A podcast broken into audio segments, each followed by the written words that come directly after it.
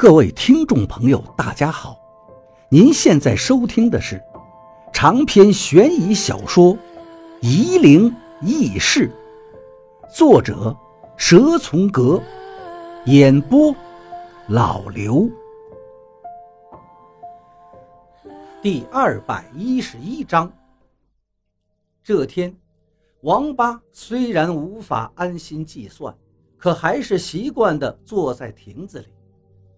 方卓突然走到他身边，央求道：“师兄，带我出去玩啊！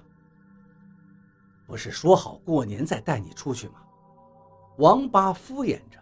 “是啊。”方卓说道，“今天就是腊月三十了。”王八看着方卓一脸的期待，心想：这真是个小孩子，怎么可能是清静一派的执掌呢？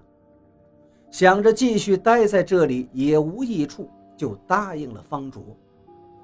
他和方卓走到北京王府井大街上，看着繁华的街市，熙熙攘攘的人群，都是一脸的开心，自己的心情也好了许多。于是买了两根冰糖葫芦，一人一根，在街上吃着，暂时忘却了烦恼，投入到眼前这花花世界里。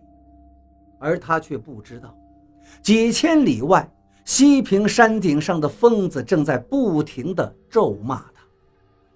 看见眼前的绚丽，就忘记了自己的根本，这就是人的本性吗？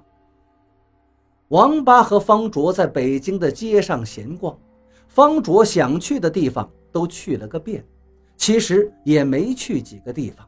因为方卓也就只知道天安门和颐和园，王八倒是想回自己的母校去看看，但是想着在昌平来去太远，也就放弃了。晚上回到四合院，食堂里收拾得亮堂堂的，摆放的桌子跟春节联欢晚会一样，不过只有四桌。餐桌前方的背头电视。正在播放春节联欢晚会，平时沉于修炼的道士们都津津有味地看着电视，被里面弱智的小品逗得不断莞尔。王八对看电视没有兴趣，但毕竟是过年，一个人待着也不是滋味。他假装感兴趣地看着春晚，看了不到一个小时，王八发现有点不对。那就是无论春晚里面放什么节目，这些道士们都是微微露出笑容。讲相声、演小品就还罢了，连唱歌跳舞的节目，可是这有什么好笑的呢？这群道士都在傻乐，有两个龙门派的老道，竟然就在椅子上开始打坐，嘴里念念有词，眼睛却还盯着电视屏幕。王八越来越好奇了，他突然想起一件事情，连忙跑到屋外去看天线。果然，屋顶的那个起干扰作用的天线，不知什么时候已经翻转了。王八想了想，又跑回去，看见和自己一起回来的方卓，现在也是慢慢的面露微笑。王八赶紧把方卓的耳朵揪了一下，哎呦！方卓捂着耳朵看着王八，眼神像刚睡醒一样。电视里演的是什么？王八问方卓。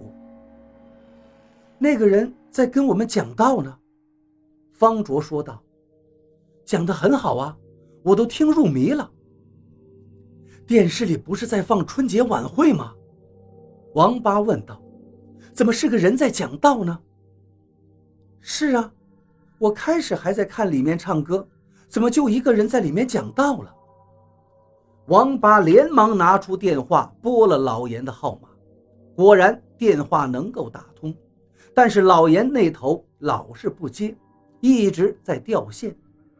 食堂里的气氛变得更加怪异了，道士们都开始在地上打坐，看样子在随着他们看到的那个讲道的人。运行周天了，工作人员都傻了，他们也没见过这种场面，不知道是好事还是凶事。王八对着工作人员喊道：“关电视！”啊！一个工作人员茫然地反问王八，其他的两三个人脑袋估计更是一团粥，反应更慢。把电视机关掉！王八大喊。电视机里正在放戏曲《麻姑拜寿》，王八不懂戏曲，就觉得里面的服装怎么和平时电视上唱戏的服装有点区别呢？他知道不能多看，可还是忍不住看下去。他看见电视里麻姑拜寿的唱戏人中间，不知道什么时候出现了一个穿中山装的人，正盘腿打坐。一只手捏着诀，另一只手随着口里说的话慢慢的挥动。他的声音非常好听，醇和深沉，夺人心魄。至于在讲什么东西，王八反而没有在意，只是听到他在告诉自己该如何运行内息。王八忍不住也照做起来。方卓看见王八刚刚还在喊关电视。现在又变成这个样子，知道没发生什么好事情。又看见工作人员正拿着手上的遥控器拼命地按着，可是无论怎么按，电视机就是关不掉。另一个工作人员慢慢地走到电视机跟前，用手去按开关，手才伸出一半，突然就凌空向后飞去，狠狠地摔到了地上。方卓看见电视里的那个中山装男人正在轻蔑地笑着，本来一张敦厚和祥的脸，竟然透出了一点邪意。电视机下的众位道士，包括王八，脸色的表情也和电视里中山装男人一个模样，一起撇着嘴，露出邪恶的笑容。方卓也忍不住想笑。但还是隔空将一杯可乐浇到了插座上，电视短路了，连灯都灭了。众道士这才啊的一声喘了一口气。王八也立时醒转过来，在黑暗中大声喊道：“刚才那个是谁？”道士们都把脸朝他看着，三魂不惧的样子。电视机里穿中山装男人的催眠术太强大，竟然能把这些道行高深的道士全都催眠。更可怕的是，他是用什么方法把自己的影像插入到电视节目里的呢？王八想了又想，现在电视影像镜头的一秒钟是二十四帧画面，也许电视图像会更快一些，但无论多快。总是有间隙的，这个神秘的催眠影像就插入到这间隙之中，将道士们催眠了。还有一点是最厉害的，这个中山装男人是怎么把自己的影像传输到电视数据中的呢？想到这里，王八的内心毛躁起来。老严领导的这个部门，原来隐藏着这么厉害的对手。众人在黑暗中叽叽喳喳地说起话来，都埋怨方卓把电视线弄短路了，看不成电视了。对刚才被催眠的过程却都记不起来。